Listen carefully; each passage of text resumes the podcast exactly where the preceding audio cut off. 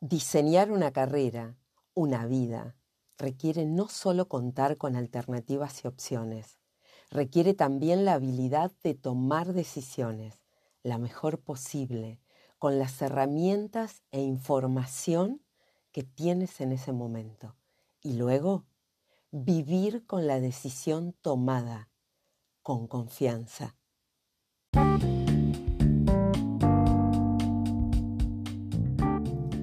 Bienvenidas al podcast de Caminar con propósito. Mi nombre es Claudia Ferrara y estoy aquí para guiarte en el apasionante camino hacia el descubrimiento de tu propósito en la vida. Si estás en tus 50 es posible que también estés en busca de una nueva dirección o de darle un nuevo significado a tu vida. En este podcast te ayudo a conectar tus habilidades con tus deseos y viceversa porque estoy convencida que todas tenemos talentos únicos que pueden ser pulidos para alcanzar nuestros sueños. Comprendo también que el camino hacia nuestros sueños puede tener obstáculos y desafíos, aunque en esta tribu estamos decididas a ir por lo que deseamos.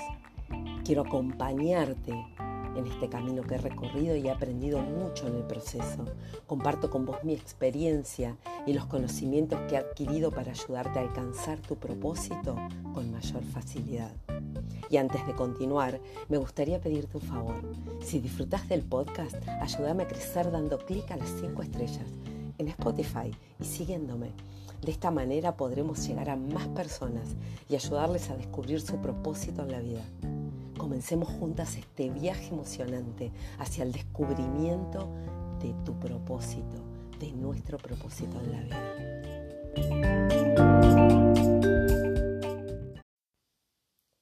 Tomé la cita con la que comienzo el episodio de hoy del libro Designing Your Life de Burnett Evans. Diseñar una carrera, una vida requiere no solo contar con alternativas y opciones, requiere también la habilidad de tomar decisiones la mejor posible con las herramientas e información que tienes en ese momento y luego vivir con la decisión tomada, con confianza. ¡Wow! Me encantó. Varias de las personas que acompaño sienten tanto temor a equivocarse que no toman decisiones y cuando las toman es porque no quedaba otra opción. Entonces comienzan a dudar si han tomado la decisión correcta. Otras, en cambio, pasan la vida esperando el mejor momento, ese mejor momento para cambiar de trabajo, de casa, incluso para buscar algo eso que les guste. Por eso, hoy te quiero hablar de dos temas. Uno, ¿cuándo es el mejor momento para hacer algo? Dos, cómo elegir y convivir con la elección tomada. ¡Wow! Vayamos por el primero, pero antes lápiz y papel, para que anotes esas ideas que te resuenen. Recordá, una idea puesta en acción te va acercando cada vez más a lo que deseas. ¿Cuándo sería un buen momento para comenzar? ¿Te ha sucedido? ¿Te ha sucedido que empezás a postergar, a postergar? No, ahora no, y lo empezás a dejar. Es fácil caer en la trampa de esperar el momento perfecto para iniciar un nuevo proyecto, para lo que sea. Podemos pensar que necesitamos más tiempo, más recursos, más conocimientos antes de comenzar. Pero, ¿es esto realmente cierto?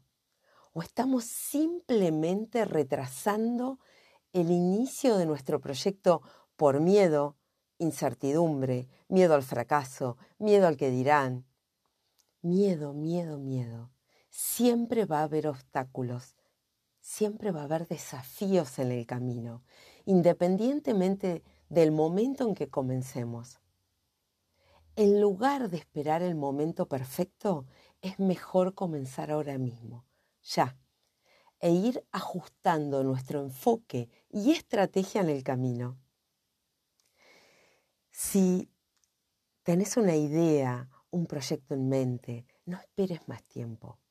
Identifica cuáles son esos primeros pasos que debes dar y comenzá a trabajar en esos primeros pasos de inmediato y después vas corrigiendo. no esperes a tener todo bajo control antes de comenzar, porque esto podría significar que no empieces nunca. Dejarte atrapar por la incertidumbre, por el miedo, es muy fácil. Incluso es muy fácil que se instale un pensamiento recurrente, ese que te dice que lo peor puede pasar. Esa catástrofe se va a instalar en tu mente como si fuese real. Tu mente no distingue lo que es real de lo imaginado. Entonces te vas a convencer que es mejor no hacer nada. El éxito se suma en pasos y no depende del momento es en el que comiences, sino de tu perseverancia, de tu dedicación para seguir adelante.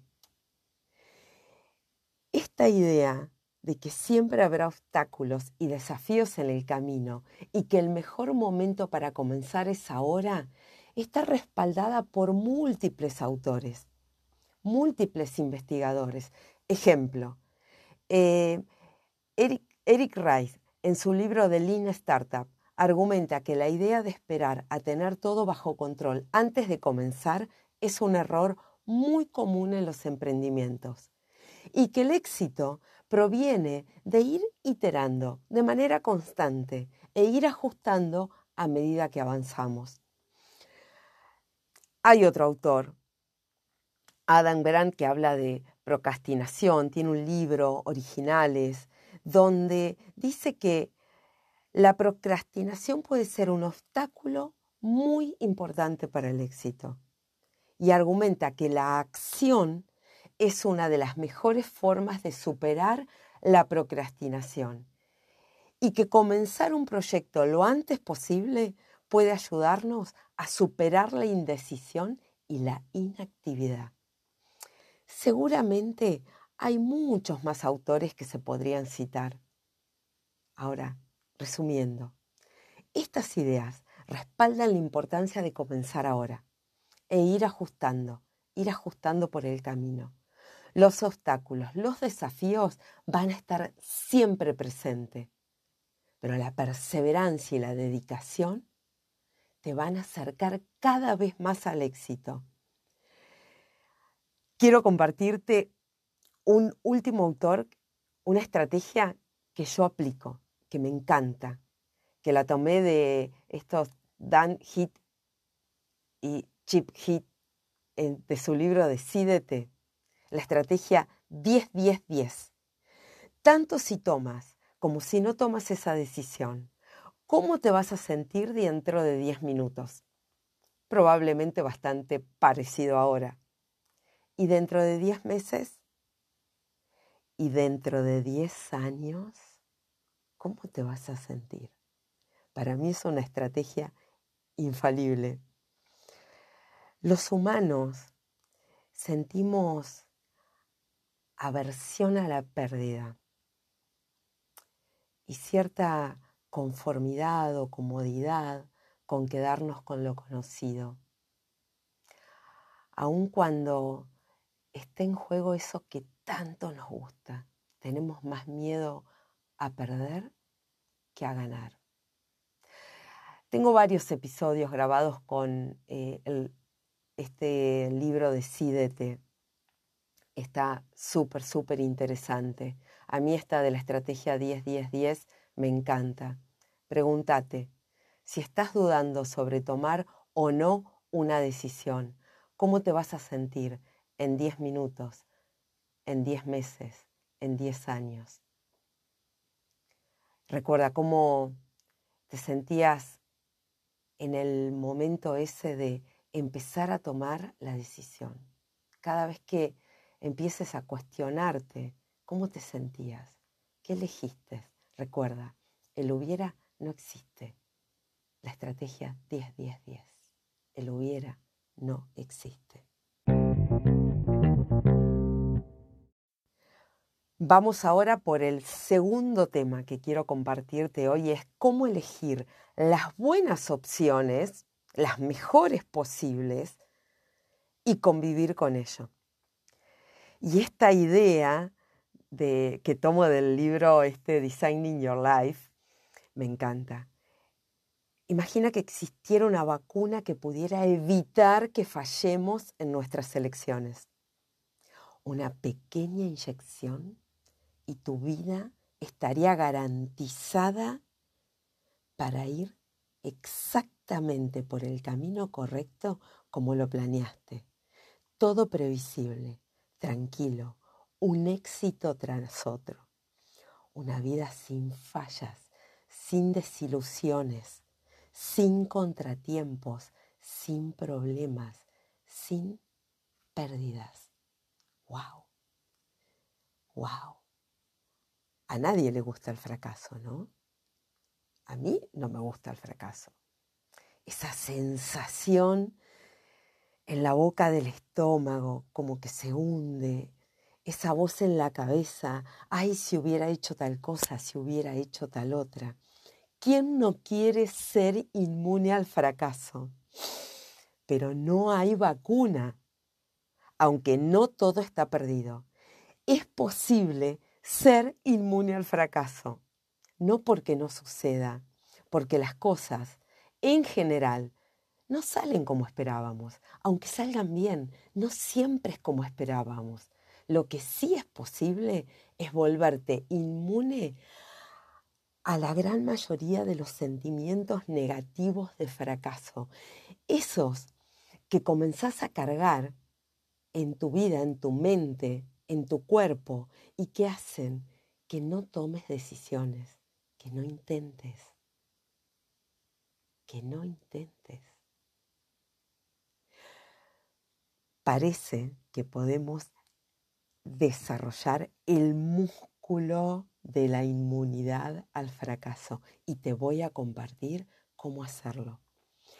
Muchas ideas, herramientas son las que voy compartiendo en los distintos episodios de este podcast, que lo podés volver a escuchar cuando lo desees. Por ejemplo, me viene a la mente ahora el episodio ¿Querés tener razón o ser feliz? O ese que llamé el gremlin en tu cabeza. Ahí hay muchas ideas también para volverte inmune al fracaso. Pero hoy quiero ir un poco más lejos con estas herramientas que estoy aprendiendo en Designing Your Life. Comienzo con esta idea que te invito a reflexionar. Juzgamos nuestra vida por el resultado. Y en cambio, la vida es un proceso, no un resultado. ¿Te animás a comentar? Lo podés hacer acá mismo, en el episodio podcast. O si no, me podés dejar el comentario en arroba caminar con propósito en Instagram. O también me podés escribir caminarconpropósito.gmail.com. Juzgamos nuestra vida por el resultado. Y en cambio, la vida es un proceso, no un resultado. ¿Qué te parece esta idea? Ahora, vayamos al cómo. En cada episodio te hablo de diseñar un GPS y de eso se trata, de planificar, de armar tu prototipo, la modista usa un molde antes de cortar la tela. Pone el molde sobre la tela. Ese molde lo ajusta a tu medida para cortar la tela. Antes de lanzar un auto al mercado, se trabaja con prototipos.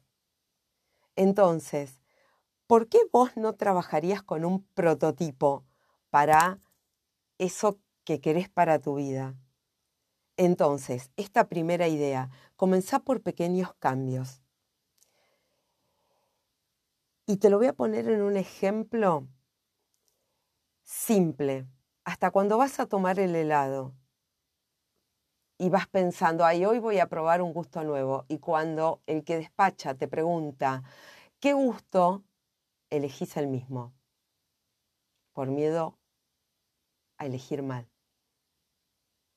incluso en ese plato que te sale tan bien, pero que ya te aburre prepararlo así, pero no te animás a hacer ni un cambio. Vas por lo seguro. ¿Qué importa si fallás? ¿Y si te sale bien? Y descubriste un nuevo plato. Sigamos con el ejemplo de la cocina. Cocinas súper bien, tus amigas te están motivando para que grabes videos de TikTok o reels de Instagram tantas personas podrían beneficiarse de tus, tus trucos simples, fáciles en la cocina e incluso podrías hacer de eso que te gusta tu profesión. Pero vos no lo haces porque, ¿y si sale mal? ¿Y si parezco ridícula? ¿Y si opinan tal o cual cosa? ¿Qué es lo peor que podría pasar? ¿Y si sale bien? Otro ejemplo que me recuerda a una persona que lee de una manera tan hermosa, cuenta historias de una manera tan hermosa, selecciona lecturas tan inspiradoras y le encantaría armar su propio podcast, pero nunca es el momento para aprender de esas herramientas. Es tan hermoso lo que hace.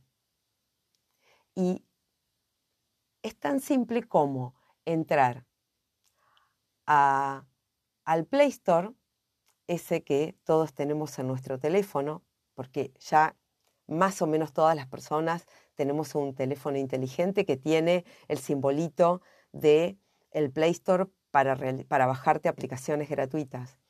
Vas, te bajas la aplicación Anchor para grabar, grabas y publicaste, lo publica directamente en Spotify, por ejemplo, como está saliendo este episodio ahora. El primer episodio que grabes probablemente esté lejos de ser la perfección, pero ¿a quién le importa? Lo importante es que empezaste a fortalecer tu músculo de inmunidad ante el fracaso. Y va a haber un montón de personas que se van a beneficiar de la historia que tenés para contar. Así es como vamos ganando inmunidad frente a lo que sentimos. Esta es una estrategia para fortalecer tu inmunidad ante las fallas. Esta la aplico, la aplico, es la acción. La acción es el antídoto para el miedo y es invaluable para aprender. También te vas volviendo inmune a las fallas cuando te salís de lo arreglado. Estamos de acuerdo con que la vida es un proceso, no un resultado. Podés transitar la vida yendo por lo seguro. Ejemplo, otro. Asumir que el trabajo es trabajo. Por ende, ¿quién dijo que tenía que gustarme? Si es trabajo. ¿Acaso no crecimos con esta idea de que ganarás el pan con el sudor de tu frente? ¡Wow! Y después además le sumás, bueno, me da el dinero para pagar las vacaciones. O sea, 365 días entre comillas, de sufrimiento, de sudor, para 15 días de vacaciones. ¿Qué sucede cuando la inquietud por hacer algo diferente empieza a picar en tu cabeza? Quizá te estás acercando a los 50, los pasaste. Quisiera hacer algo distinto. Wow. Em, ejemplo, otro. Diste clases en un instituto por años. Te encantaría tener tus propios alumnos mientras viajas por el mundo, pero no te animás. Entonces seguís con lo arreglado por miedo a fallar. A esto los autores de Designing Your Life lo llaman el juego finito de la vida, ir por lo arreglado. Y proponen, en cambio, un juego infinito, ese que depende de vos, de tus elecciones, que va a terminar ese juego cuando termine la vida porque la vida va a terminar para todas. Todas sabemos que la vida termina para todas en algún momento. Lo que no sabemos es cuándo. Me encanta esta metáfora del juego infinito porque es una metáfora. No es un juego, la vida no es un juego. La convierto en infinito, en infinitas posibilidades, cuando voy probando, voy iterando. ¿Alguna vez te detuviste a observar y a pensar qué cosa de tu trabajo te gusta más?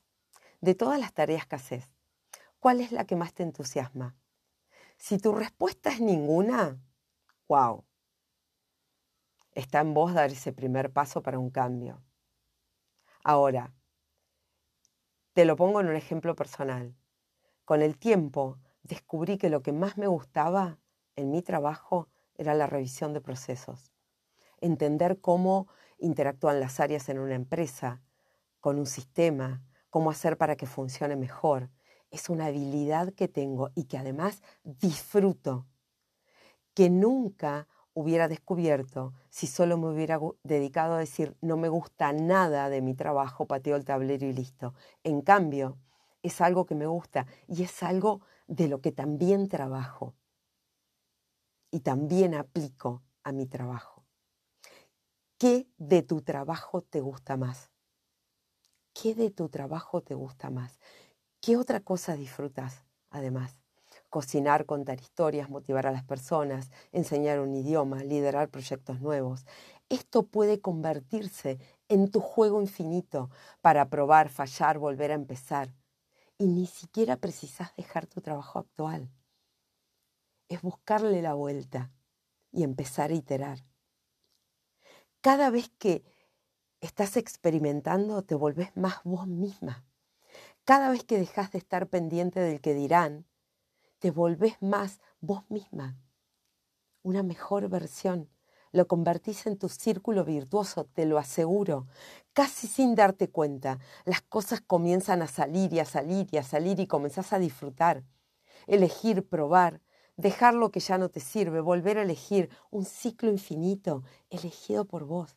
Mi profesora de coaching vocacional nos dijo una vez, y me encantó, la vocación está en constante movimiento, evoluciona junto con la vida. Para mí fue hermoso, porque fue como si una pieza en el mecano encajara perfectamente, porque me sentía así, con ganas de evolucionar, de experimentar. Y no se trata de pensamiento mágico. No se trata que ay, solo con desear las cosas suceden. No. No, tampoco se trata de esa alegría maníaca que todo tiene que estar bien. Se trata de reenfocar. ¿Qué puedo aprender de esta experiencia? ¿Necesito ayuda para salir del lugar en el que estoy? ¿Cómo puedo procesar una pérdida? La vida real no es simple, nunca fue simple. Por eso es importante diseñar la vida que querés. Es la que tenés hoy, ahora. El fracaso es materia prima para el éxito, nos dicen muchos autores. Todos nos equivocamos, todos tenemos debilidades, dolores de crecimiento. Tenemos todos al menos alguna historia de alguna ocasión en la que nos hemos replanteado un fracaso en particular, donde podemos o hemos cambiado nuestra, nuestra perspectiva y hemos visto como Luego de un fracaso todo resultó ser mucho mejor. Entonces, te invito, lápiz y papel, y vamos a ir redondeando.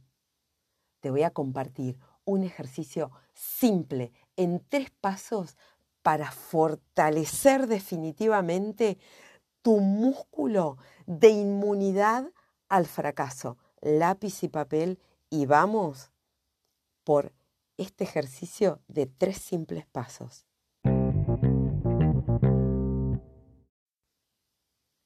Ya tenés tu anotador. Tres pasos para fortalecer tu músculo de inmunidad al fracaso.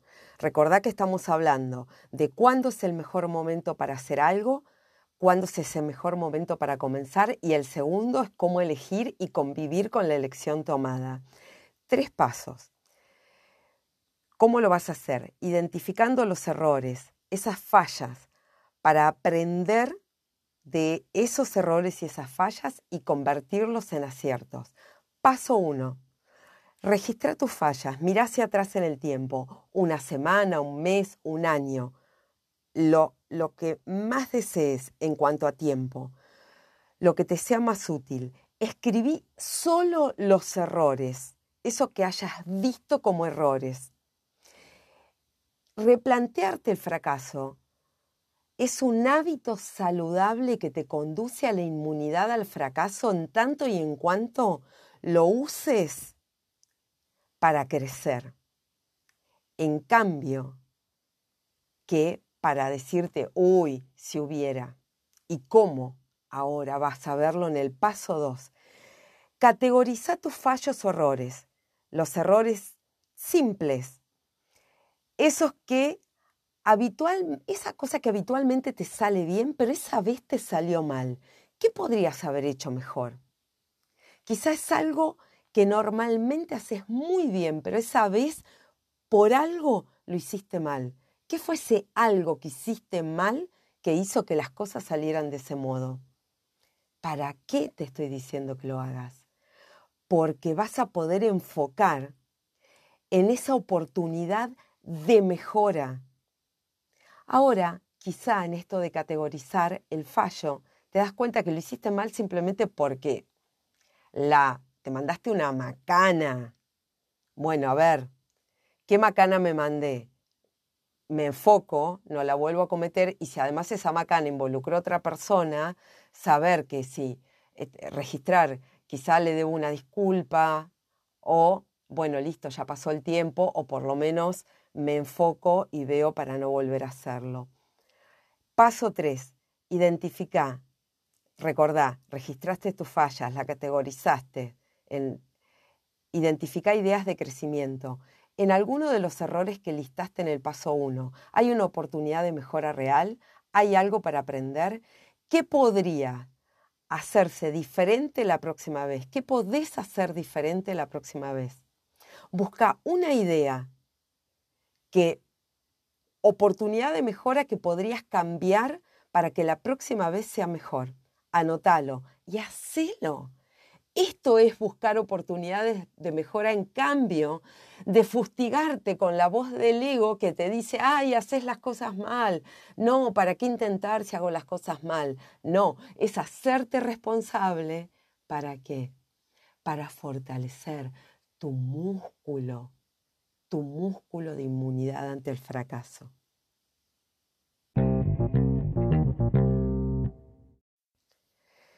Si hubiera cambiado de trabajo en ese momento, si hubiera aceptado esa propuesta fuera del país en ese momento, si hubiera estudiado esto en vez de aquello, si me hubiera animado a emprender cuando tenía 50, si no me hubiera hecho problemas por tantas cosas que yo no podía resolver.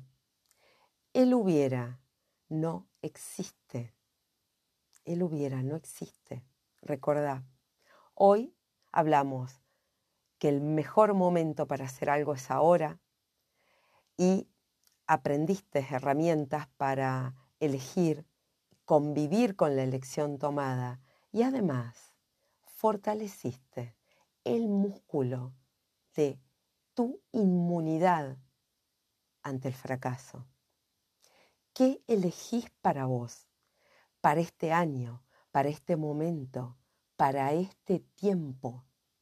acción. ¿Qué elegís para vos?